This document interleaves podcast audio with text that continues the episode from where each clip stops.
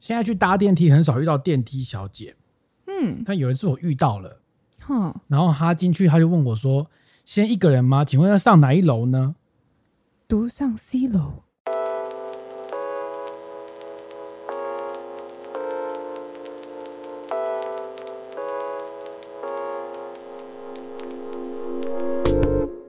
和你一起分享最美好的品饮时光，这里是喝吧葡萄酒。哎，怎么样？接的很棒哎、欸！我接到了，你们知道吗？开场前我问了振宇哥，我说你要你要跟我说什么吗？他说哦，我会讲一个东西，但我觉得你接不起来。我说你有没有提示？可不可以先给我一点提示？他说没有提示，就这样。我觉得你就是接不起来。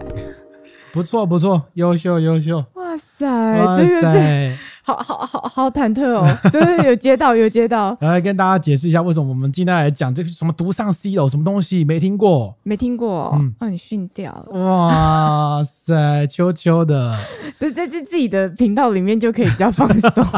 刚刚可是紧张的要死。好，今天我们第一 part 又来聊一下，我们这个礼拜做了一件事，我们跟一个人遇到了两次。对对，虽然第一次你根本几乎没看到，只看到他头顶这样。对。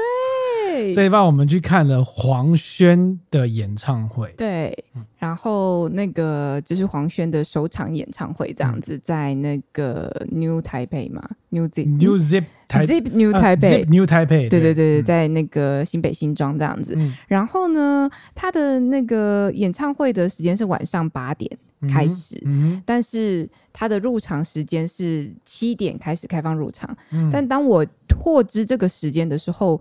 我已经坐在大师兄销魂面铺，然后才刚点完餐，然后发现哈什么七点就可以入场，但我当时已经坐下来，然后餐已经点了。所以就是演唱会小逼小嫩逼、啊。对，因为我本人没有在追星，没有在看演唱会，所以其实我搞不太清楚说哦，那演唱会你知道就是要就是对我，因为那个票券上面并没有写就是提前入场的时间，所以我搞不清楚。嗯、等到看到说一切为时已晚，那我个子比较娇小一点，所以。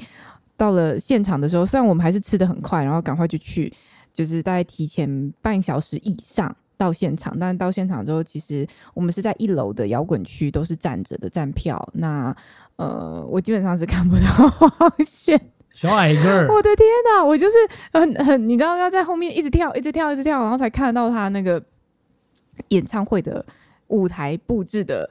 上半部这样子，非非常辛苦，嗯、偶尔会从人缝人群的缝隙之间，就是头跟头之间看到那个黄轩的光头在哪里，这样子，嗯、有点辛苦，对对对。不过，不过，身为这个演唱会看演唱会的前辈，是是是，对你来说应该算经验蛮多，对对对对。我从很小的时候就，因为我从你还在念书的时候，我就要开始看演唱会，对对对，因为那时候我也在念书的，就那时候其实看演唱会这种，现在这种要。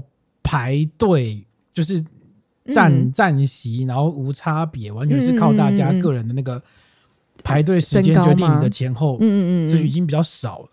比较少。在我小时候看伍佰演唱会的时候，就是那种我经历过那种全场站票哦，全场都是一个票价九百。嗯嗯嗯嗯，虽然它叫五百，可是它卖九百，涨价了。所以他应该卖五百吧？全场九百的时候，那是非常野生的状况。是哈，你看你第一个跟最后一个完全取决于你到场的顺序。对啊，所以难怪我妹，因为我我小妹很很就是韩团，对对，有在哈韩这样，然后她就她之前都说哦，她希望可以再长高一点，因为这样看演唱会比较轻松。她已经很高了，好不好？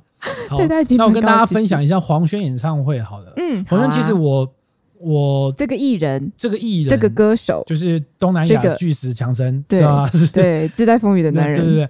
其实我。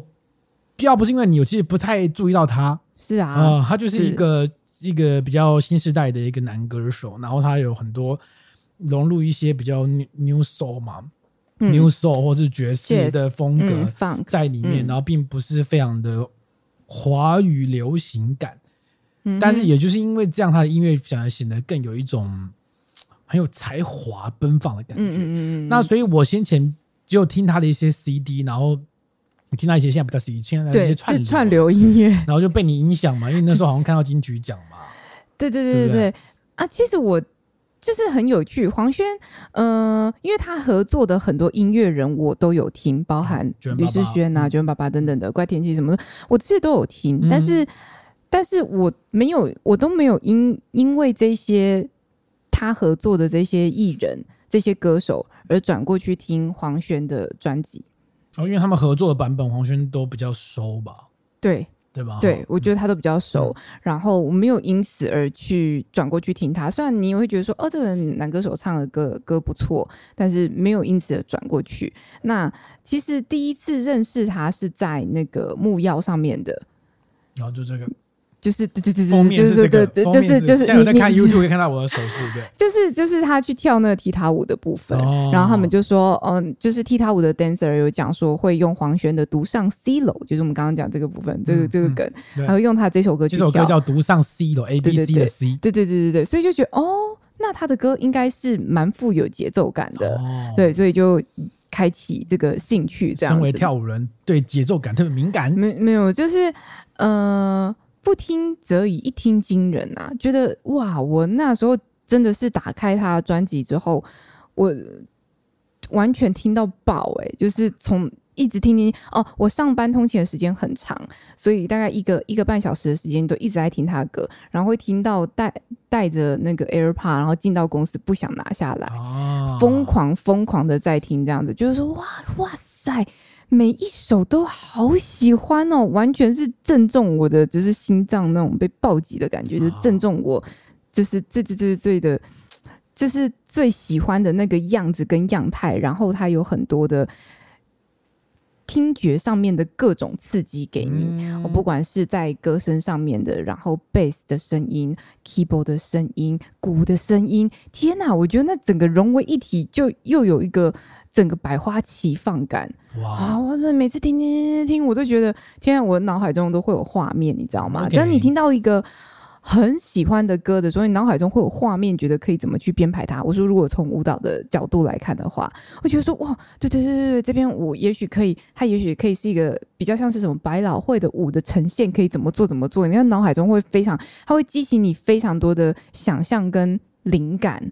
然后那个音乐刺激是非常非常非常棒的。嗯，我很少看到你这么沉迷一件事情，这是非常非常罕见的事情，啊、是不是超级罕见。然后我就开始疯狂去点黄轩的各种表演的影片，这样子，然后就哇，这人舞台魅力极佳，哎，超棒！大概看了几个，然后知道他有演唱会，就决定要买了。嗯、然后我就揪你嘛，对就说。然后我就被揪去了，对，然后就去了。然后去了之后呢，因为我们就比较晚到，刚刚提到，因为那个大师兄销魂面铺，好，这这个面铺之后会出现在我们 YouTube 还没剪出来的影片里面。然后不要再讲了，不要再讲。对，然后然后这个就去看了之后，发现哦，原来这个小妖个子太矮了，看不到。对，然后变只有我看到，然后所以我而且我一直在帮他找位置，一直在帮你找位置，然后就到最后发现你还是都看不到。最后我发现最好的方式是怎么样，你知道吗？你就把你的手机拿起来，然后你就去拍，然后扔硬扔硬之后，你就可以透过你的手机 去看舞台上的人。OK，不过那我虽然让我看，因为我其实对他的音乐大概有听啊，因为你发现我有听，对我比你听，大概有几首歌人耳熟，但最熟的应该应该还是。跟九零八八合作的怪天气嘛，啊、他自己也觉得最你最熟的是哦，真的吗？因为他其实他他最红是 Yellow，其实你说 Coldplay 的 Yellow，对对对，OK。然后我那时候看是觉得，嗯，我那时候看的第一个想法是，哎、欸，他只有办一场哦，因为他的、嗯、他的他在演唱会的气势跟舞台魅力非常非常棒，是。然后你会觉得说，哎、欸，比如说我描稍微描述一下那个，其实大概就是。他的舞台基本上有很多花艺造景、造景庭园造景，然后有很多树丛林感，有点枯树感，但有点花。嗯、那 我看那个介绍，就是应该是官方的那个介绍吧，就是反正就是那演唱会结束过后，有一些媒体的转载跟报道，嗯、他有讲到说他把那个。呃，那个 Beanstalk 就是他这张专辑里面的那个小房子，嗯、左下角的那个专辑封面左下角小房子，真实的意象带到演唱会现场来，但、哦、有一点那种枯枝嘛，有那种感觉。大概大家有在看 YouTube 可以看到，哎，这张专辑叫什么名字？就是 Beanstalk 吧，Beanstalk B E A N T A L K。对，如果大家有兴趣的话，可以去搜寻一下黄轩这个封面，就是它封面是非常有一个非常有一个，有在看 YouTube 现在可以看到，就是。它封面是非常有一个有个意象的，对对对，不是那种艺人在那边比，去搜黄轩就会看到了之类的哈。然后我那时候看他的舞台是觉得哇，他舞台因为你一开始先进去的时候呢，一开始进去演唱会的场合，你会等嘛？是。那等的时候，你就会看舞台上来干嘛的？对。你说我看，像我看过这个日本台湾这么多演唱会，对。对那日本的演唱会多半会播一些音乐，那个音乐不是这个艺人的音乐，嗯，但是可能是这个艺人很喜欢的音乐。哦，这很有趣哦。也许你在日本演唱会，比如说我像我看的都是 rock band 的，嗯嗯嗯，他们会播一些欧美的音乐，嗯，那那音乐可是他们喜欢的东西，那你会觉得很有趣，它有一种有一种惊喜对照或是东西辉映的感觉，嗯，可能就是七零年代八零年代摇滚那种感觉哦，他们想要做这种，这没有版权问题吗？应该是取得版权才播吧，哈，那但。台湾的演唱会，尤其是商业歌手演唱会，商业歌手应该多数都是，比如像都是商业，对他们都会一开始会播一大堆广告。哦，永丰金控哦，你干嘛攻击永丰金？没有，我说还有他有赞助商嘛，他有赞助商嘛，然后狂播狂播狂播狂播，然后可能一个 part 里面才是歌手的最新发行的唱片，嗯，那那会让你那个变得很不耐，或是因为他会一直 repeat，可能五个，他可能假设五个广告吧。播完播完之后，就会重复再播。哎，我真的没看过哎，我不晓得会。然后就会重复重播重播。那不就这样很像你进电影院前的那个各种广告的？进电影院的广告还不会重复，但是你去演唱会，假设你是提早一小时进场的话，你就会一个小时一直听着广告，一直听，一直听，一直听。啊，我没有想过。然后你就会，然后时间到的时候，大家就会不耐，因为到七点要到了，大家就会开始叫五百五百，会这样叫不耐，那通常都不会出来，OK，就继续等嘛。啊，是哦。对，台湾的台湾演唱会比较平常这样子，但是。但是我要说，嗯，黄轩不是，嗯，第一个是你进入他演唱会的时候，你会看到，哎，他有一些造景，我们刚刚提到嘛，对，那那个造景，因为你在一开始灯光很暗的时候，你会看到有一些影子，对，还有一些花、枯树，对，然后就哦，这个蛮有想法，就是他，因为呃，台湾的歌手比较少在舞台上，我知道我看过的，嗯，比较少在舞台上做造景这件事情。嗯，多数都乐器摆一堆，然后可能乐器的错落会有一些他的想法，嗯，但很少在乐器旁边都摆一些造景，对，这比较少，超满的，对，这比较少。某方面来讲，我都想说，这样对乐手的那个打击啊，或者是弹奏，会不会造成一些？不会，不会，因为他其实都分开。然后再来就是，你进去的时候，你就看到有一个光头的影，光头人的影片在舞台背景上，对。然后那光头人呢，你只看不到他的脸，他的光打在就看到头顶，然后看不到脸是黑的，对，然后可能头有一些红色疤痕，然后是红色的，嗯嗯嗯，然后那个人就一直在转，对，转不是转，不是不是他呃不是他自己转，是看来他是做一个旋转台上这样转，一直转一直转，对，然后一直转，他应该是影片啦，我知道是影片，我知道他影片，然后一直转一直转，然后转的时候呢，你会听到一些声音。那个声音并不是 repeat 的，它是有一些那种像丛林感觉，对对对对，可能就转转转，突然会哎右边一个鸟叫，对对，然后转转转后面一个稀稀疏疏的声音，然后不太重复，对，你就会觉得哦，这个歌手蛮有想法的，就是好，他好像有一种要带领你进入他的一个什么感觉，对对对对，然后然后就在那转的大概，我们我们进去大概。二三十分钟，对啊，差不多二十分钟左右。嗯，然后你就觉得哎很有趣，你会期待他想要做什么东西，会有期待感。我一直在想说，那人脸会不会亮起来？对，我也想说，那人脸会不会开始讲话 之类的？对对对对。但最后没有。然后最后出来之后啊，乐器乐手出来之后，大家叭叭叭叭叭之后，开场就先拉个小提琴。对，哦，这个黄轩就戴了一个牛仔的帽子，穿了一个毛裤，然后就在那边拉个小提琴这样子，然后就是那个。一开始那个期待感跟那个气势感，我把你绷到最高。嗯嗯、其实我看演唱会最喜欢看歌手的开场。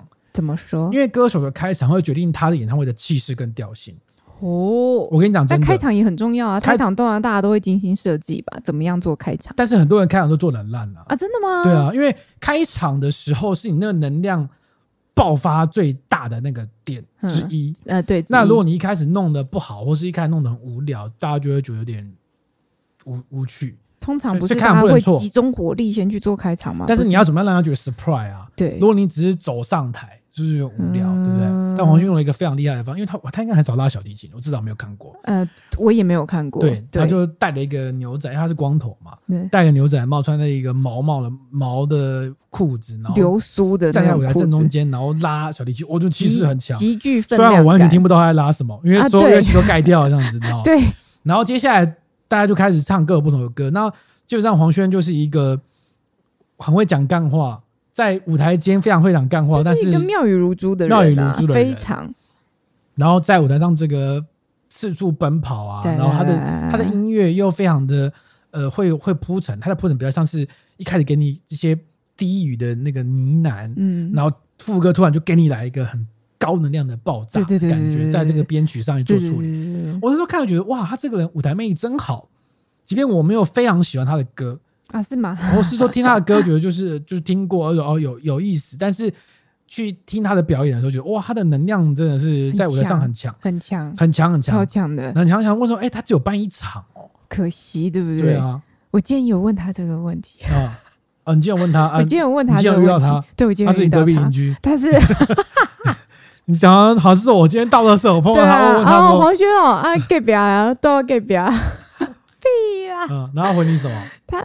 没有，他就说哦，真的哎，我也这样觉得。然后应该是他经纪人兼女友嘛，就就在旁边嘛，就是说哦，我我们也会努力啊，我们我们也希望啊，就是之后再办啊，等等这样。OK，嗯，好，那就是我听我听整场感觉就是他嗯嗯非常的灵动啊，嗯、灵动。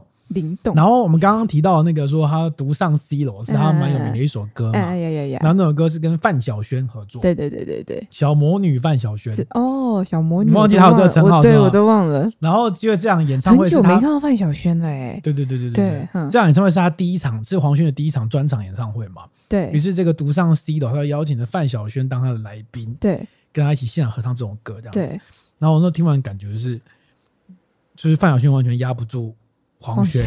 就是黄轩的那个，不管是唱歌的气势，或是那个唱完之后两个人的对话，就是你会感觉到黄轩的那个思考一直在啪啪啪，一直在超快，讲话很快，对，然后一直在蹦出很多灵感，然后范晓萱压不住，对，范晓萱说：“你可以讲话不要那么快吗？” 对对对，大概是这种感觉，就是一个非常非常让你觉得很有灵灵动感的一个呃歌手。嗯嗯嗯嗯。那我们不知道看不到他的小妖，你只看到他头顶的部分。你怎么形容那场演唱会对你的感觉？我本来就是期待说，因为我看了很多黄轩在 YouTube 上面的各种 live 的演出，然后我觉得他的那个整体的，嗯、就是到后来，也许也是因为郑宇有学吉他，然后跟着他看了一些表演的影响，所以会很期待那种 band sound 的感觉，在现场充满活力的那种。并发出来的火花感，嗯、所以我觉得黄轩完全他他带领的他的整个乐手完全达到了这样的效果，所以我就预期说他的演唱会一定会有那样的就是情景，这样跟状态跟感受。那的确。即便我在现场都要透过人缝才能够看到黄轩本人，那无所谓，因为也没有到无所谓。但就但我觉得还是可以，我压这么后面的地方，我还是可以沉浸在陶醉在那音乐。因为第一个，那音乐我本来就非常喜欢，然后在现场现场演奏的感觉有多嗨啊，有多嗨！我就是陶醉，我在后面跳舞跳到一个，我想说天哪，我跟前面人太近了，你们给我一点空间，我想要继续跟着跟着他音乐去做摆动，那个律动感，那个。感受是，我觉得沉浸在后面感觉也是很棒的这样子。当然，如果可以到前面看到他更好。所以呢，我今天刚好就有这个机会。今天我们今 我们录影的时间，今天是几号？十月二十一号，礼拜五的深夜、呃、晚，对，是深夜了。对对对对。然后我们刚结束了在呃那个信义成品的一场活动，就是振宇哥跟那个范琪肥范姐的。那个应该怎么讲？Podcast 说故事的人，然后他们有出了一本新书，对，那所以就是在成品三楼，成品书局三楼有一个分享会这样子。原本小妹我是要去。担纲摄影师的角色去拍摄振宇哥的，结果到了现场发现 啊，黄轩要来哎，我就把而且还在同楼层，对，不同的地方，没错，就在两侧，我就我就把振宇哥抛弃了，我当时去看黄轩啊，然后嘣嘣嘣跑过去这样子，然后卡了一个第一排的正中央的位置，天啊，我好兴奋啊！就原本在演唱会上只看到他头顶，这次连全身都给你看了，全身看，而且手机拿起来拍起来，他人还。会超出我的荧幕的那种近法，你知道吗？刚刚可能一点五米到二米的距离，哇，太近，近到不敢直视，不忍直视这样子。然后现现场演奏，哇，超棒的！虽然说它是一个前场会，它主要是要宣传他的黑胶唱片，就是就是我现在如果你在看 YouTube，就在我旁边，对对对，就是立刻无脑吹下去，就立刻手滑买了一张这样子。我播什么黑胶？我根本没有办法播黑胶，嗯、我拿去给有办法播黑胶的朋友，请他播给我听。嗯、好。反正就是他现场还是有做一些演奏、演唱这样子，然后拿一把吉他这样刷，嗯，超帅的啊、嗯！然后唱了简单唱了几首歌，然后现在要开始签签名这样子，然后算是弥补小小的遗憾了，就是小妹我就是 在演唱会看不到本人，然后现在这次距离如此之近这样子，开心。不过你就是不过你刚才讲到一个点，就是你提到那个 band sound 的、嗯，对对对对对，就是我们在做音乐的人会是会。会知道那个那个能量，那个能量其实很抽象。比如说，比如说我们那天黄轩演唱会那天，他有两个打击乐手，是一个是鼓手，一个是打击乐嘛，是钢加鼓那些。吉他有贝斯，有和声，和声好像还有两个还是三个，然后有有管乐，管乐手有应该有三个。嗯嗯嗯嗯。然后你就可以知道说，那个那个脉动，那个律动是那个能量感是一定要有人带的。对，而且那个能量的集中点就会放在歌手的身上。对对对。然后当歌手非常非常有能量的时候，你你会你会感染到所有的乐手。对，然后张扬那个。然后大家的那个演奏的那个感，即便你一样是弹一样的音符，但他演奏之后最后合在一起感就是会不一样。他就很像一个指挥的角色，虽然歌手的。在做的事情跟指挥其实是不一样，指挥指挥的专业啦。嗯、但我是说，他那种核心灵魂去带动一整个交响乐团的那种感觉，我觉得那个架构上很像。那个、那个能量感，对，就是那个能量感是有。所以通常是如果唱歌人很鸟，就像你再强的乐队都没有用，他就会跟着一起鸟掉。对啊，或是他就是一个录音室录音室歌手，他其实就是只是。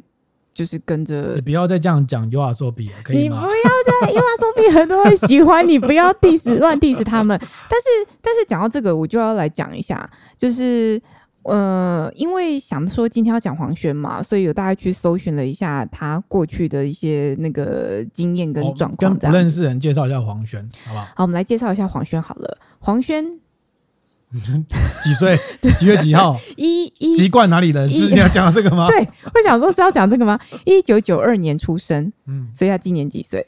三十，三十，三十啊，二二二二零二三十三十整嘛，对不对？他爸爸是泰雅族，哦，原住民啊，妈妈是阿美族，原住民。哇靠！哎，一个一个原住民，我们就已经觉得他音乐成天分很强，他。爸妈都是原住民，就是是不是加成加成加成的效果？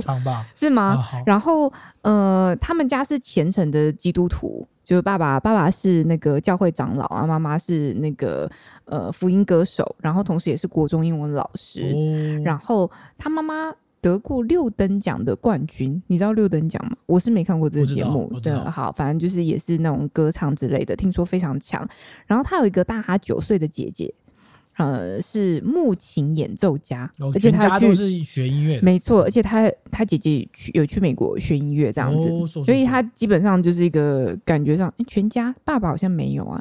但你可以你可以知道他跟他的家庭跟音乐连接是很深，尤其是我们知道就是基督徒他们就是福音嘛，荣耀上帝，所以其实他们跟音乐连接都是很深的。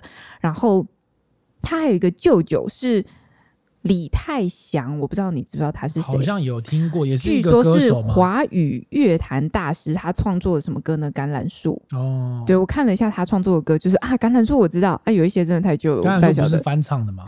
啊，是吗？不是吗？我不知道哎、欸哦，反正就是好好，反正就是，但但是他的这个舅舅好是已经离世了，但是就是说，你知道他的家族上面来讲。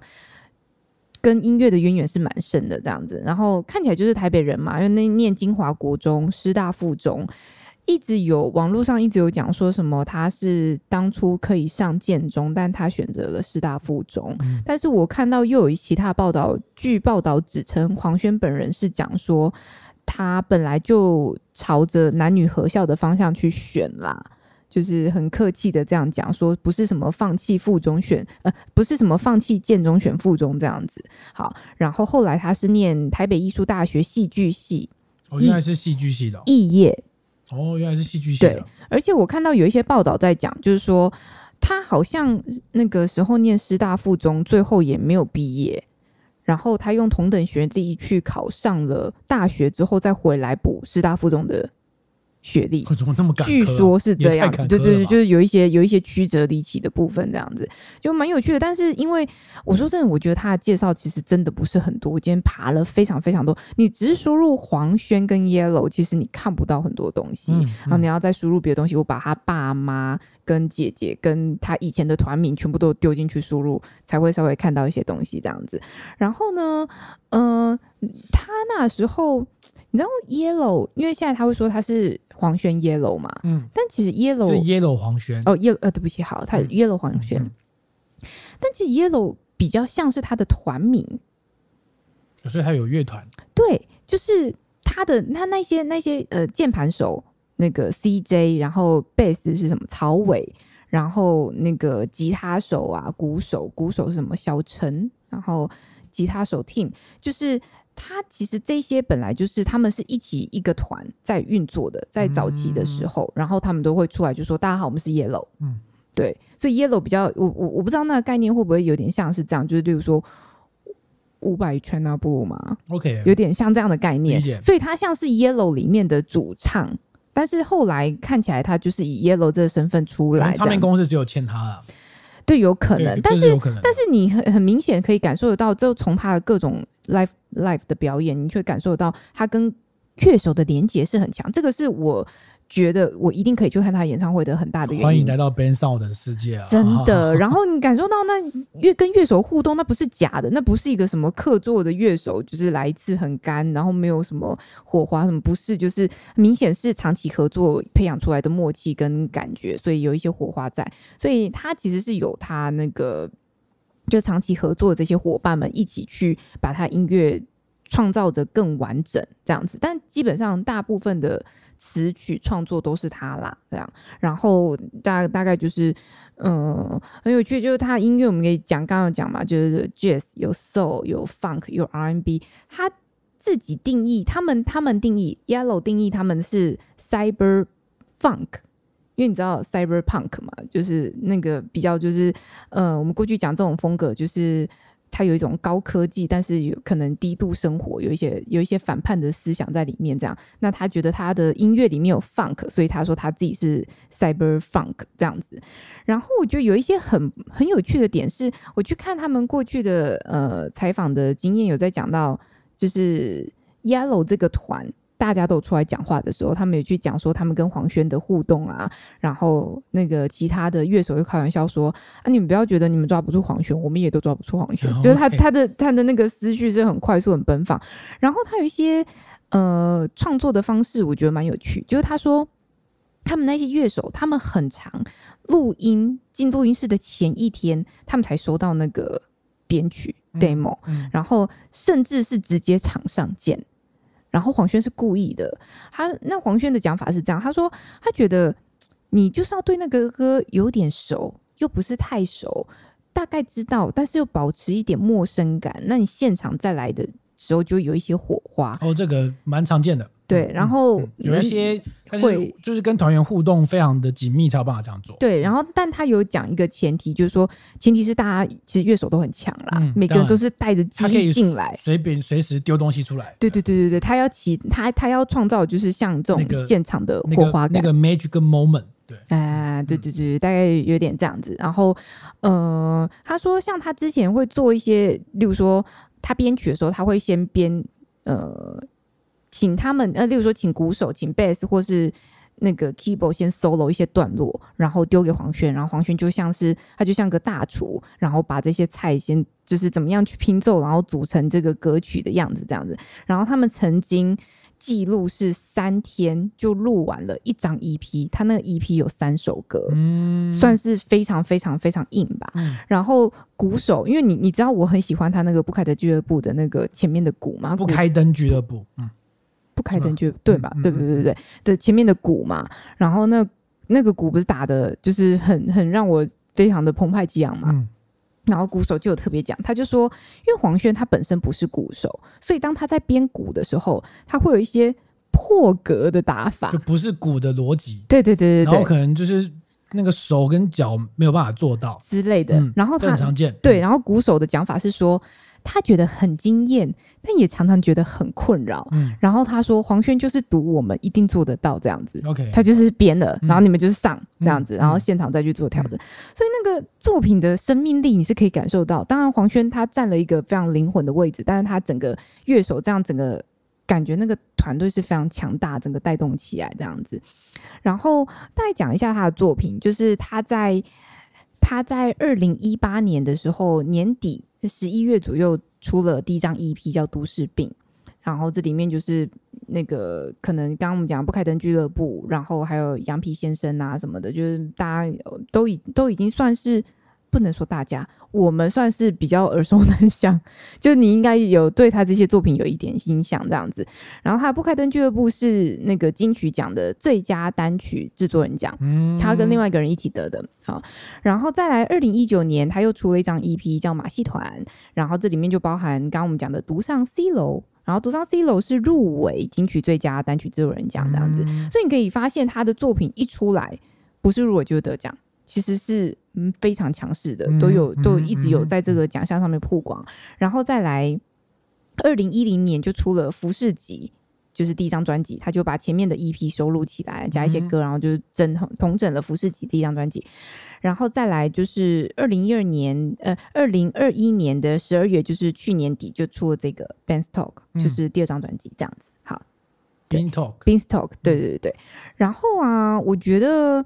我自己我自己在听那个黄轩音乐的时候，然后看他做的词啊、词曲整体的感受，除了刚刚我们讲到的那个感受慷慨激昂的部分之外，我觉得他创作的词，你会很明显的感觉到他阅读过非常大量的文本，然后他说呢，呃，例如说他 Beanstalk，他就是杰克与魔豆嘛，然后他会他会有一些。像他讲的，王先生、白小姐坐在石头上，这也是一个啦，这是其中一个梗。那你看到有一些文字，你就会觉得说，这些文字带有一点熟悉，又有一点陌生，就是好像从哪边看过。例如说，兔子跑了一世的兔子，哦，兔子好像从哪边看过，是不是引介了某些意象？读上 C 楼其实也是，它会带有一点点熟悉，又有一点陌生。的感觉，然后进入他的这个世界，这样。然后我大概去看了一下他过去的资历，虽然我们刚刚讲说他念什么书，什么什么干嘛，但曾经有报道提过说，呃，他年轻的时候在学生时期，他曾经长期失眠，然后耳膜破裂，耳膜破裂啊，破裂引发了一种疾病，叫做梅尼尔氏晕眩症，晕眩症，你知道吗？对对对对。所以，所以就是你可以理解说，他可能在求学时期，他有很很可能，我在猜想啦，可能有一些他的呃顺遂跟不顺遂的部分，这样子。毕竟那是一个辛苦的事情，就如果你有生病的话，所以他在他的创作里面，他其实有有一些歌曲是哦，他就是呃表达出他当时。可能生病的时候那种眩晕、晕眩，整个世界天旋地转的状态。嗯，然后还有讲到说，呃，他其实有提到，我不知道你有没有看过，有人讲到说他其实去购物台上班过。没有，不知道。所以，所以有些人会觉得说啊，他口才这么好，一定是购物台练出来的。哎，没有，他去购物台，他只是个企划助理，好不好.就是他口才是天生的。但你可以理解，就是，呃，他那个历程是这样，他国高中，他他。自己也讲到，他国高中就开始接触了数位编曲，嗯嗯，然后一直参加各大的歌唱比赛，然后拿到冠军。所以他其实十四岁到二十一岁这段期间，他曾经跟经纪公司还有唱片公司签了一个合约，哦，他是有约的哦。嗯、但是他这段期间呢、啊、都没有出什么作品，看起来我们没有看到他有什么曝光跟作品嘛，嗯嗯、因为公司打枪他说你。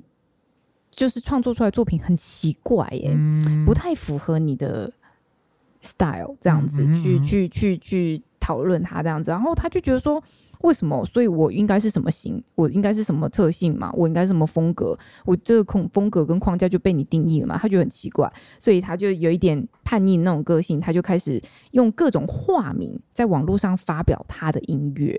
对，去去去呈现他这样子。然后那时候大大概在二十二岁，刚刚讲到他，他其实就是去东森购物台上班啦。然后一边上班，因为我觉得那那种状态有点像是，你看他从十四到二十一岁被唱片公司冷冻，所以他可能到那个阶段，就是退伍后回来，就觉得说。我觉得也会经历那个历程，是说啊，我是不是应该要找个看起来比较稳定的工作？嗯、我在猜想，这都是我猜想。哈、嗯，对，所以他去购物台上班，但是他可能又很难放弃他的音乐的梦想，或者是他还是有一些他想追求的东西嘛，所以他又跟一个人叫。于嘉伦嘛，我因为我不是音乐界人士，所以我不太晓得他是谁，但他应该可能是一个爵士的前辈吧，学爵士这样子。然后据说这个人好像是他姐姐在美国念音乐学院的学弟，就是你知道他都有一些就是连带关系这样子。好，然后我大概看了一下，我们现在听到的他有一些歌，例如说《羊皮先生》啊，《后现代独白》啊等等的这些歌，大概都在他二零一四年左右他就创作出来了。对，非常非常的早。那二零一四年至今多久？他现在还在唱这些歌。嗯、然后我去看他当时，他当时是以一个名字叫做飞之和五次郎的名字去做发表的，嗯嗯、是不是很难记？然后我看到他那个时候的表演的状态，其实。已经非常纯熟了，包含他演绎歌曲的方式，然后他歌曲的整个编曲。当然，现在后来再去出的这些 EP、这些专辑，你会明显的听到那个质感的提升。可是当时这些作品，就算现在的眼光拿来看，也会觉得非常不落俗套，已经已经就是非常完整的架构都在里面了，这样子。然后，然后他他自己有提到，就是说，呃，他。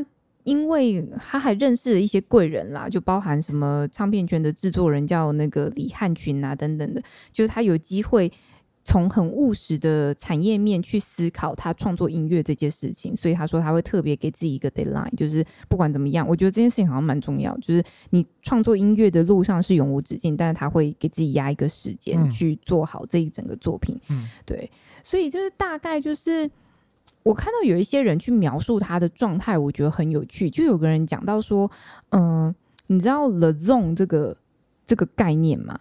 你有看过？嗯、你有看过黑子的篮球吗？听说在这部作品里面有讲到这个概念。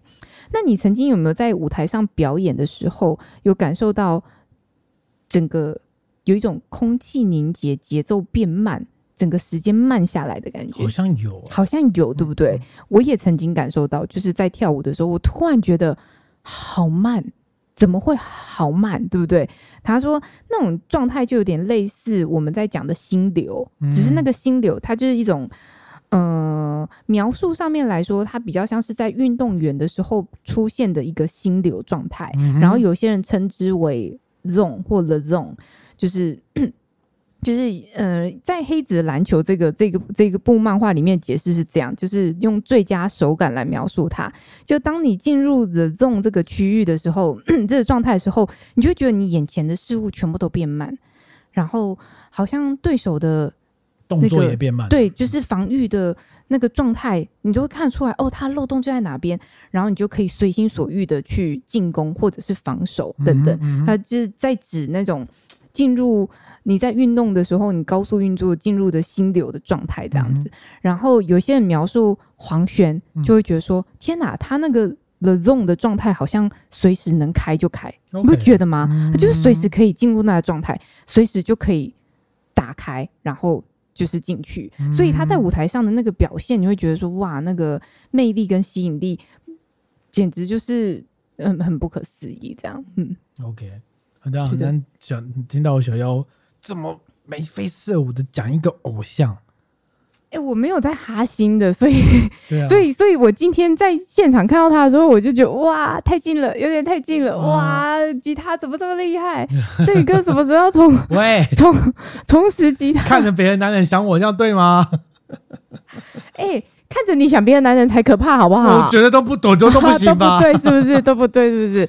好啦，我觉得，我就会发现黄轩这个很棒的音乐人，跟他的音乐作品有一种非常像是你在你在某一个地方突然偶然发现了一家超好吃的餐厅，然后觉得哇太棒了，好想跟大家讲说哇这个家菜怎么那么好吃，可是又好不想讲，因为讲了之后它就会变太红，我以后就要排队。哦，我现在也有这种心态，你知道吗？Okay、我会跟大家介绍说哇黄仙音乐很棒，但你又会怕说哇将来它变太红了，演唱会排到爆。你现在都已经看不到了，没关系，你现在都已经在后面跳啊跳的。对，但是我还是很期待他之后有更多作品，然后还是很期待更多人知道华语音乐上面也有这样的作品产生啦，然后有这么棒的团这样子。嗯、OK，好，小奥都已经讲到这样了，所以听完我们这集 Podcast，听完听完 听完再去听黄轩的音乐，要听完。OK，都讲到这样还不去听吗？去听一下，好不好？嗯，好，第一个部分先到这边。嗯。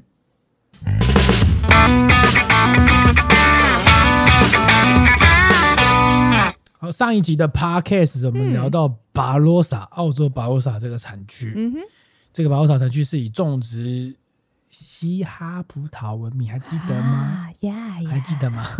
这样你黄轩上身哦。怎么样？OK，这个巴罗萨我们就看的是澳洲的葡萄酒首都，还记得吗？我们聊到这个部分，因为澳洲都是以巴罗萨闻名嘛，对不对？那这个巴罗萨的特性就是怎么样？很热。嗯。炎热，嗯，所以葡萄的熟度都很高，嗯嗯嗯嗯，那熟度很高就是代表它糖分多，嗯，糖分多就是怎样？怎么样？糖分多怎样？就是酿出来的酒酒精会比较高。哦不哦哦，你说不在？不是，回来回来，从演唱会回来回来回来回来回来。我不知道，我不知道你要你你的意思是指什么？回来回来回来，OK。然后所以呢，这在酿造上就会出现一个问题，嗯，就是因为你酒精浓度很呃不糖分很高嘛，嗯嗯嗯，所以它。葡萄丢下去发酵，是因为糖分很高，所以它很快就可以达到酒精浓度。哦，OK，对哈，那怎么办？但是你就是很快达到酒精浓度，单宁还不够，单宁还不够，单宁还不够怎么办呢？它没有，它没有办法透过浸皮。有些地方就是说，哎，它还可以让不混酿啊？哦，混酿，但是混酿也要西哈已经算是单宁比较高的葡萄品种了嘛？对，那。如果我这个品种它已经糖糖度很高啊，它已经很重了，啊，那怎么办呢？就是它糖度很高，所以它没有办法透过浸皮的方式来萃取一些单宁，嗯、因为再发下去可能就是再更高了。嗯嗯嗯，那风味平衡怎么办？嗯，所以在澳洲这个产区，嗯，它是允许你事后补酸跟补单宁哦，是加一点单宁粉。来调整葡萄酒的风味，这是可以的。原来单宁粉哦，单宁粉，对，那你觉得哦，这单宁粉怎么可以事后添加呢？嗯，这是人澳洲新世界哪里来的？法国来的啊，法国的跟法国买的，对，所以法国一定，所以法国自己不用，然后都卖给人家。法国搞不好有用，只是他不讲。嗯，我们现在诋毁一下法国，反正法国人听不懂嘛。也没有啊，反正就是，所以你可以印象中就是。你大概有个印象，说澳洲的巴罗萨的 Shiraz 就是大半都是有一些浓郁风格啦。嗯嗯。那它因为它的天气比较热，嗯嗯，所以它必须要补一点酸或补一点单宁粉，拿去平衡这个风味的结构。就像我们刚刚提到的，嗯，葡萄酒的风味，我们一直提到就是单宁、酸跟甜来做平衡嘛，对哈。好，那我们既然提到了澳洲的巴罗萨，就是这种浓郁的风格，嗯，那么不同风格的嘻哈呢？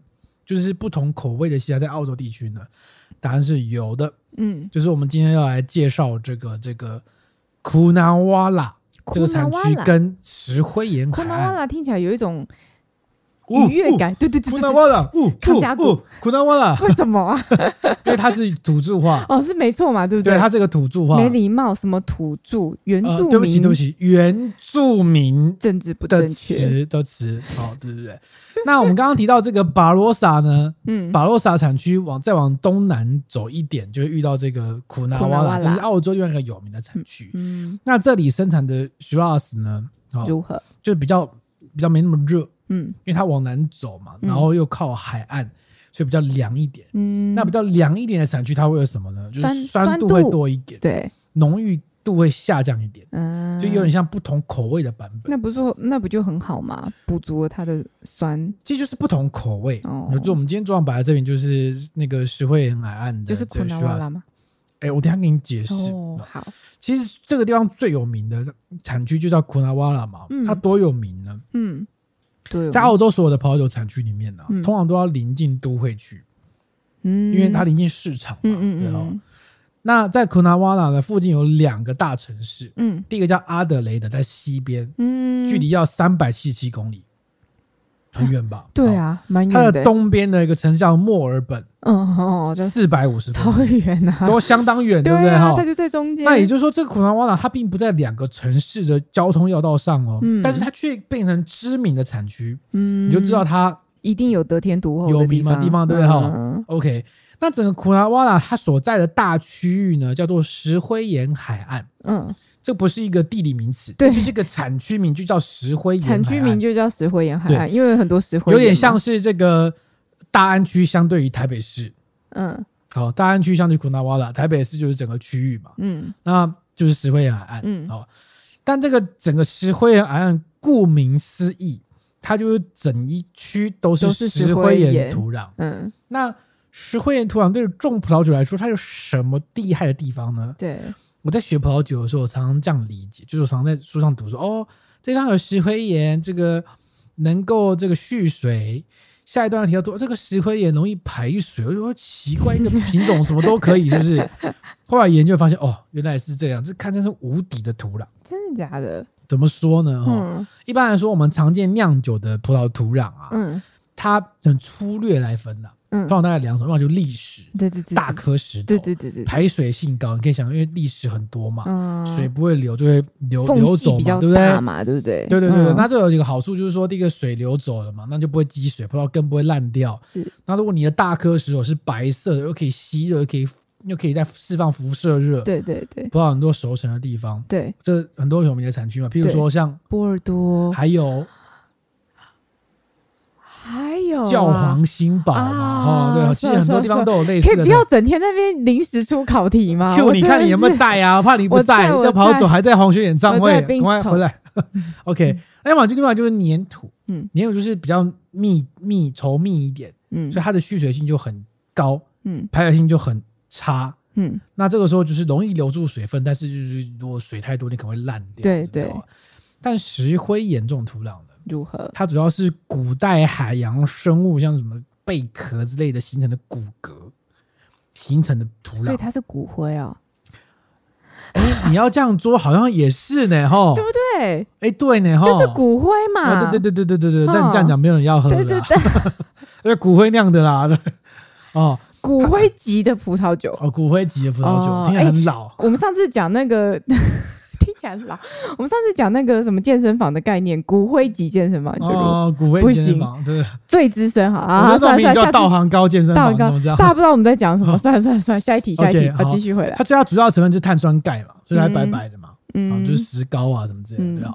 这种土质为什么叫无敌的土壤？因为很厉害，它没有水分的时候啊，它有水分的时候是松松的，嗯，所以你水就可以轻松的流下去，水这样子。但它没有水之后就会干掉，对，或者它被太阳晒就会变硬。对，那就会形成一个微妙的机制。如何？下雨的时候呢，它的水就会流到地地地底下，嗯，因为下雨的时候一开始它还松松的嘛，对，它就流到下面去，就是流到石灰岩的更下一层，对对对，它松松的嘛。嗯，但如果等到没有下雨了，出太阳了，对，它的表层就被太阳晒晒晒晒，没有水就变硬掉了，变硬了。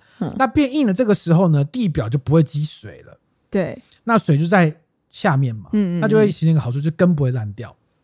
嗯，因为是它的地表没水嘛，嗯，那葡萄要吃水，它叫什么？还要往下钻，这个正适合我们人类虐待葡萄藤的方式，就是让你活得很痛苦，往下钻，它就会长出风味十足的葡萄果实。你看是不是一个无敌的土壤？OK，这无敌是我讲的，但对葡萄来说是有点辛苦，有点辛苦，对对对对对哈。嗯，那那你就问说，那库拉瓦拉这一带呢？这个。它也是石灰岩嘛，嗯，但你你看，你有石灰岩海岸，一整海岸，一整块都是，对，然后里面有一个小区叫库纳瓦拉，为什么库纳瓦拉比较红？对啊，为什么比较有名？土独立出来这样？因为呢，它的土是红色的，红色的就跟林口一样是红色。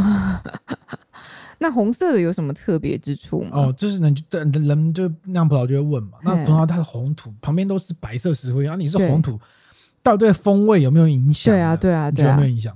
一定是要有才会特别把它独立出来吧？哦，我告诉你，想象中是这样，答案是没有影响。没有影响干嘛？你就觉得我在装笑？对啊，那没有影响，为什么它被独立出来？这一集就是有硬知识、干货了，满满的干货啊！就给你解释一下。我也觉得你已经很常在讲干货了。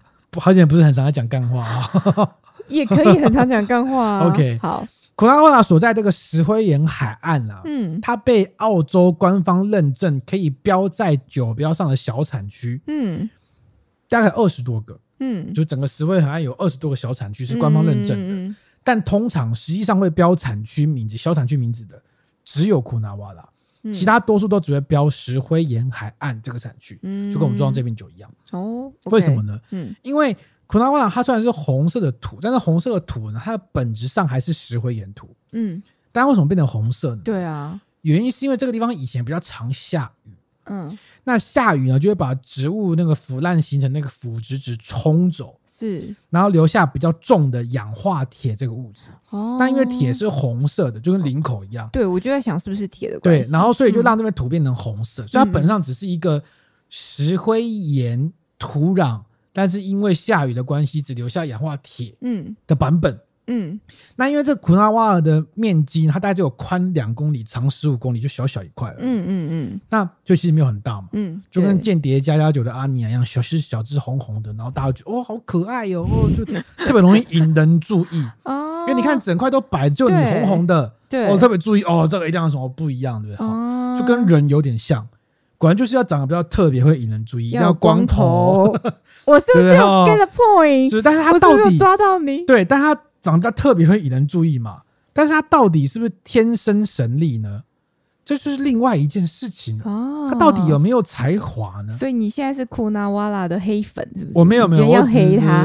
我们绝对不是因为这一集是叶佩才黑他。欸、OK，我跟你讲，因为其实这有科学证明的。为了为了做这一集的，我还有去请教葡萄藤种植专家啊。我在啊，你也共享。我在跟你讲，我们即将要访问他，对哈。我们的来宾，对对，也就是说，根据科学的研究啦，这个红土，我们刚刚讲，它其实就是石灰岩加铁质。嗯，那铁质呢，它不是有机物，它是矿物质嘛。嗯，对。而且它的葡萄藤，它也没有消化管道，不跟人类一样会吃下去，它就是吸收嘛。嗯，所以铁的风味，它不会被葡萄藤吸收。嗯，不会，它不会。被葡萄藤吸收，因为没有消化管道，所以它不会被葡萄藤吸收，它自然也不会进入葡萄酒的风味当中，就不会对风味造成影响。不会，完全不会。总而言之，它就是一个白一大片白当中红红的一块，所以我们也给它起了一个新名字，这样子。而且特别容易受人家注意。嗯，就发现它那边有红红一块，那就帮它命个名吧，大概这种概念。没错，没错。而且你想要喝。嗯所以你看啊，它是它并不会进入。你看我们在葡萄酒的那个那个行销上，常常会讲说，因为这个土壤怎样怎样怎样，嗯，所以它就会有什么什么什么，嗯，最常见的就是 Chablis，很多人都会告诉你说，哦，因为它是古代这个这个贝壳矿贝壳形成的这个地质，嗯，所以你会喝到一些咸味，就会搭生蚝特别好。这个其实是想象出来的东西。有啊，上次也有讲，像我们刚刚不是提到，嗯，因为 Chablis 它也是石灰岩的土壤。所以所有的石灰岩土壤，它都会是古代海洋生物的壳形成。对嘛？都是骨灰啊。对对呀，对啊，对，都是都是。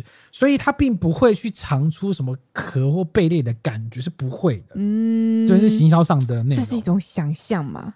这是一种身心灵的感受。没错。但是我现在告诉你，就破解这个迷思，不会。你喝到的科学的方式去解释它。所以呢，也就是说。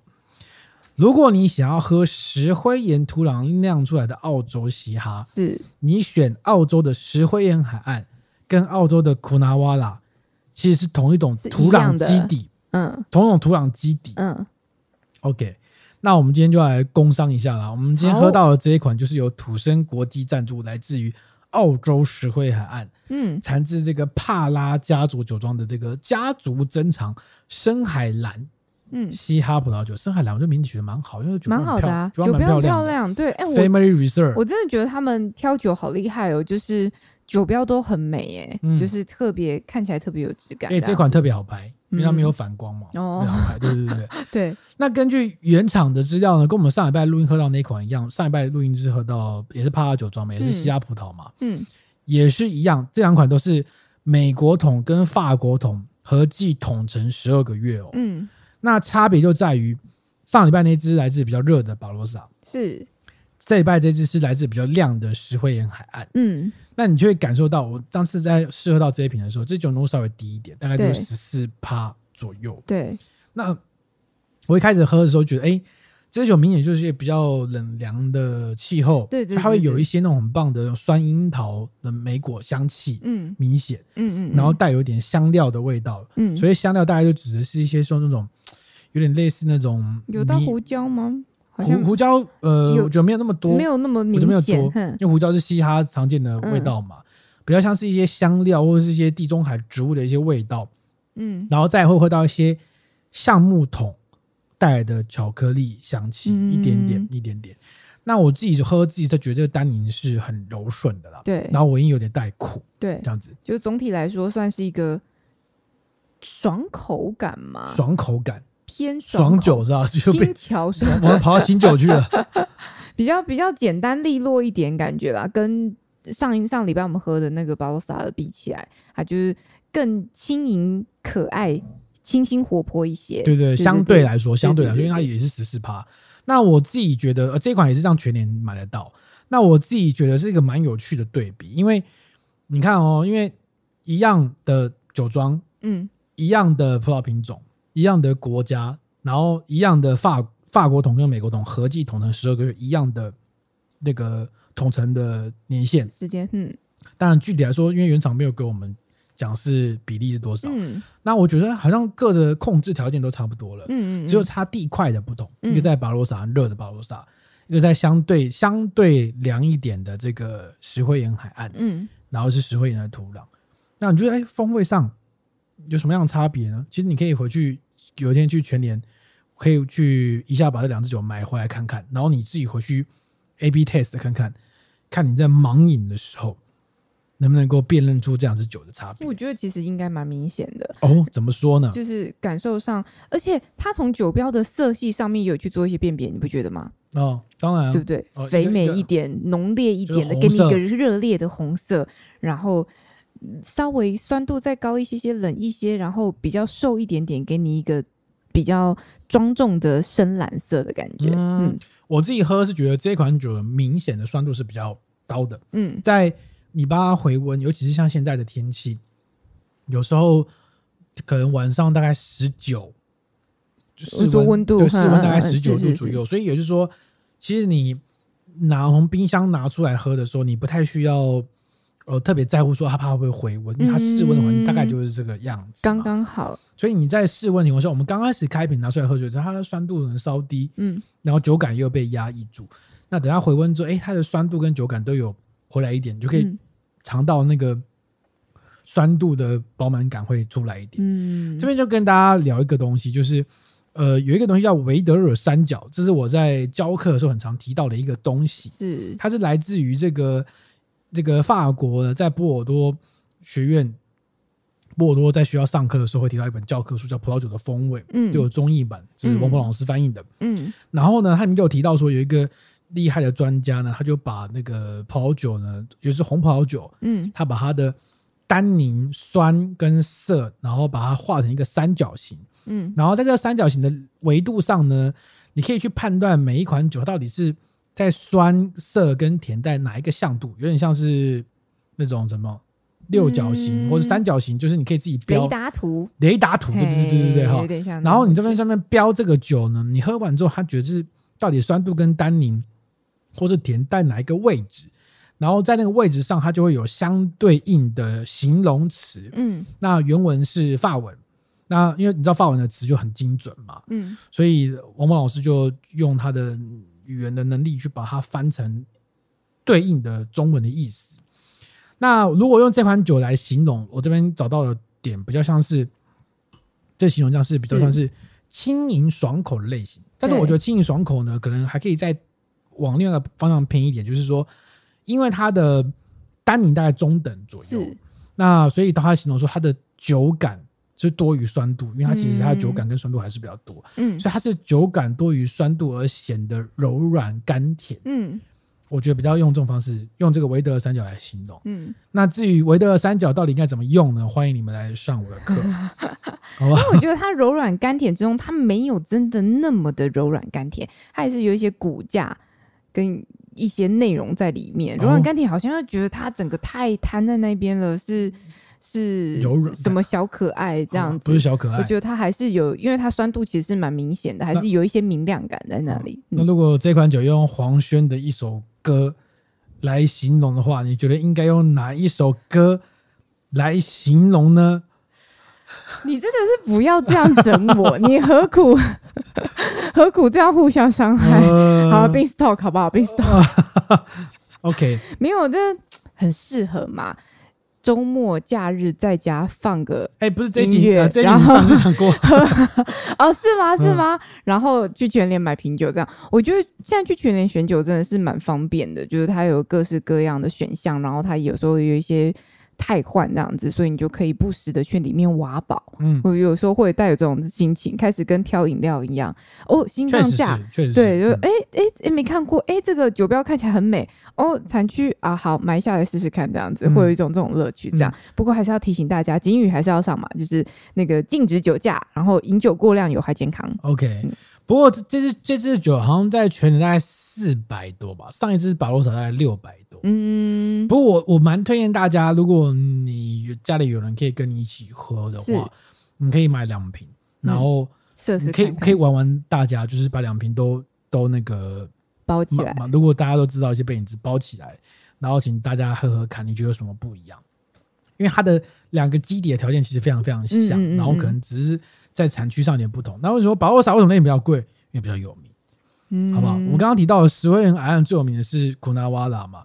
但整个石灰岩海岸其实有，但是其实大家知道的并不这么多，嗯，因为最有名就大家只知道哦，就大安区、大安区、大安区，可能大家忘了台北市，嗯嗯嗯，大概像这种概念，嗯，有时候也不用一味的追求名气啊，就是你应该是找寻到你自己觉得好喝的、喜欢的样子就好了，嗯，对啊，所以都去试试看，都试试看，你就会找到你喜欢的类型。然后我们也蛮推荐的，就是说，呃。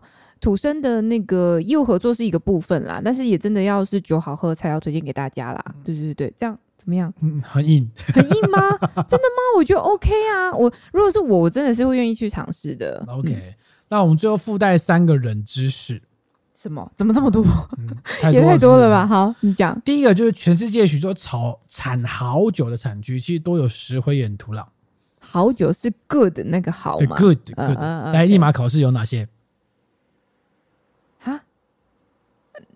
啊，石灰岩海岸啊，啊啊石灰岩海岸。还有呢？还有呢？嗯，你要不要跟我说苦纳瓦拉不是重？我 刚想不起来，是不是？我是很想这样讲石灰岩。哎、欸，是的，再讲一个，再讲一个，再讲一个，随便讲一个，呃、再讲一个，一定一，再讲一个，一个就好。布根地不是吧？布根地是哦，布根地是、哦。但布根地，我等下来解释一下布根地为什么。会不一样，但你知道我没有念过土壤吗？哎，拜托，我们 L two 没教，没有，完全没教，完全。哦，好，对不起，我错了啊。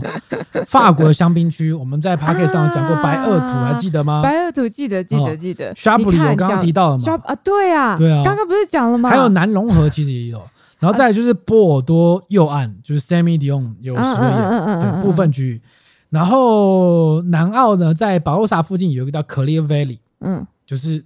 丽斯林有名的产区，它也是有石灰岩。嗯嗯嗯，然后再还有我们另外讲过一个产地叫那个意大利的江底。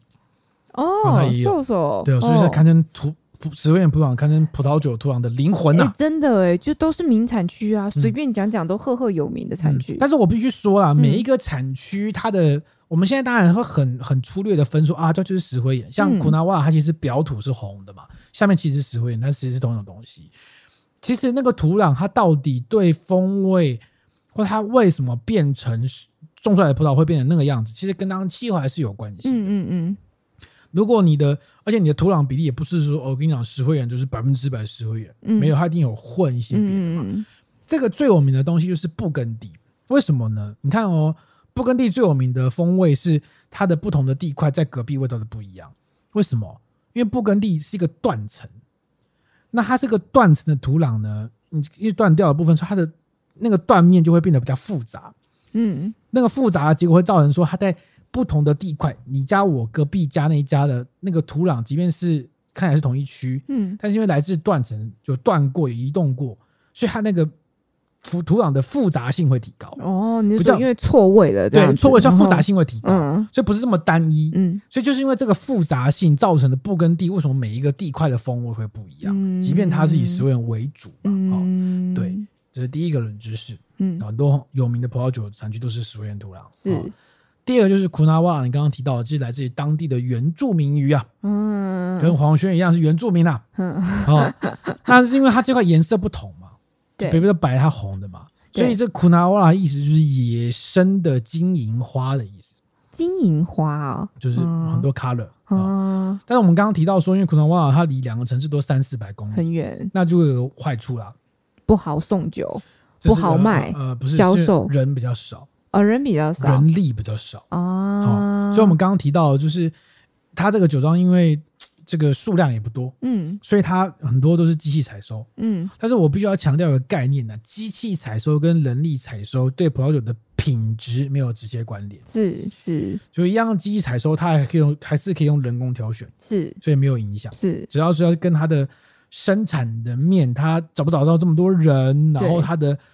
地形适不适合有关有关好，嗯，那第三个冷知识就是，嗯哼，我们刚喝到是石灰岩海岸产的嘻哈嘛，就这支嘛，对哈，嗯嗯，其实库纳瓦拉近年最红的葡萄不是嘻哈，那是是 Cabernet Sauvignon 哦，一开始呢，库纳瓦拉也是种嘻哈，毕竟澳洲的当家花旦嘛，一定要种一下，对哈，嗯，但种着种着发现有人觉得，哎。为什么这里的气候跟波尔多有点像？就是大家都在那边找波尔多的影子。对对对对对对，没错。好像春季霜冻不是这么常见，然后也不会突然来一个比较少啊，来一个霸王级寒流把葡萄藤冻死比较少。但是它的夏天跟秋天比较容易受海洋影响而下雨，因为它离海岸比较近。那就有人说，那我们种卡本内试试看，就意外发展的不错啊。是。所以后来慢慢的，Cabernet Sauvignon 的那个比例就开始提高。所以现在这个库纳瓦拉这个产区。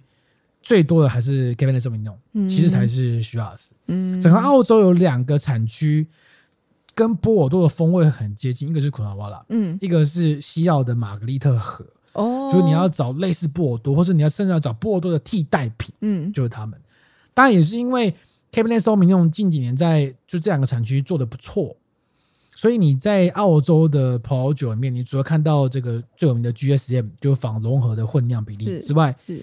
Shiraz 加 Cabernet Sauvignon 也是常见的版本，呃，是吗？对吗？我就想说他们应该会混在一起，对啊。而且澳洲的做法不是他们很喜欢直接把品种写在上面，然后并列嘛，并成，对不对？所以你就会看到是这样子。对，而且你那时候我们上一集讲到那个奔富的 Garage 嘛，它不是有掺六趴的 Cabernet Sauvignon，Shiraz 加 Cabernet Sauvignon 嘛，就是变成一个 recipe，嗯，理解的概念，对不对？其实。为了做这一集的功课啊，嗯、我们也去。我刚刚不是讲说，我请到种葡萄藤的专家嘛？那这也印证我先前的推论啊。是，因为我们在学酒的时候，常常会去讲说啊，你讲库纳瓦拉很红啦，就是因为它有红土，所以很特别。对，做出来的酒就是不一样之类的。嗯、但因为做这些功课，我去读了很多东西，发现它其实就是石灰岩土。嗯，而且以前还有黑，它还有黑土，你知道吗？颜色更深，颜色更深，然后。嗯颜色更深，但但是是库纳瓦拉，然后整个石灰岩海岸更靠近海边那边。嗯，那它更靠近海边，是因为有一些其他的气候因素让它的土变成黑色。是，那它的到底适不适合种植农作物，其实在不同的领域有不同的说法。嗯，就是哦，那就是你深入发现说，这个红土其实它就是石灰岩土，跟别人其实没有不一样。嗯嗯。那有时候是不是提醒我们，在生活当中怎么样？我们是不是也很容易被被那种长得不一样？长得比较可爱的人吸引，为什么？然后觉得他很有能力，嗯、但事实上他只是普通人一枚的。现在是在 diss 谁吗？这故事告诉我们，不要轻易的被外表迷惑。怎么样，以貌取人是不是？对，我们可能还是要这个看这个事物的本质，不能因为他长得特别高或特别正，就觉得他可能能力比较强。我们可能还是要看一下事物的本质。我嗯，为 什么为什么会转到这个地方？没有，但是就回到你常在讲的，人就是追求意义的动物嘛。当他发现这个地方有一点不同，然后也许他也觉得这边的酒不错的时候，他就会想要进一步询问说，这个有没有影响，那个没有影响，嗯、就是这个原因，那个原因，他想要给他一个原因嘛。嗯、我觉得大概是这样。但终归来说，你这么一个大块的地，大家酿出来的酒还是各有不同，就是还是回到北种风味跟你自己的个人的喜好跟感受去做评断就好了啦。对，就不要、嗯。不要被轻易的这个影响，说哦，这是红土，所以它酿出来的东西就是不一样的。嗯、其实，其实它就是石灰，但是它可以变成是一个很好的行销手法跟一个包装啊。对啊，对对我我在做这个功课的时候，其实蛮感慨，就是说我们在做葡萄酒教育的时候，常常会想要找一个简单的方式跟消费者沟通。对对对，简单的方式很重要。你这样沟通发现，其实有用的东西，它并不是真的原因。是。对，我我告诉你说，这个地方是红土，简单暴力的方法，或者这个地方是石灰岩土壤，所以种的酒比较好。嗯，但事实上可能是别的原因。对啊，对吧？所以其实其实蛮复杂。可是我觉得不止葡萄酒世界，其实很多世界都是这样。哦，他就是很简单的跟你讲说啊，就这样到那样。但其实这样到那样之间，他还因为很多的原因，但就是略过不讲，因为太复杂、太麻烦了，没有人要去理解，嗯、对不对？OK，嗯。好，那我们今天这集就到这边了。哦，你现在收听的是说宝宝觉得 Podcast，他是比我还会讲干话的郑宇，他是超级疯黄轩，被黄轩心脏暴击的小妖。如果你喜欢我们的 Podcast，你可以到 Apple Podcast 去给我们留下一个五星好评。你也可以到我们的 IG、我们的 YouTube、我们的 Facebook 去看更多跟葡萄酒相关讯息。你也可以写信给我们，我们的信箱是 Tipsy with me T I P S Y W I T H M E com。天哪，我这到底怎么回事？心脏暴击的意思。真的，他看我哎、欸，我都不敢直接看他，好可怕哦！他的，你知道我拿手机拍他，然后他看我，我就把眼神飘开看手机，太紧张了，太害羞了，像小迷妹一样。姐姐心脏受不了。好，赶快去急救，赶快急救了。好，OK，好，那这集就到这边啦，下礼拜见，拜拜，拜拜。Thank you.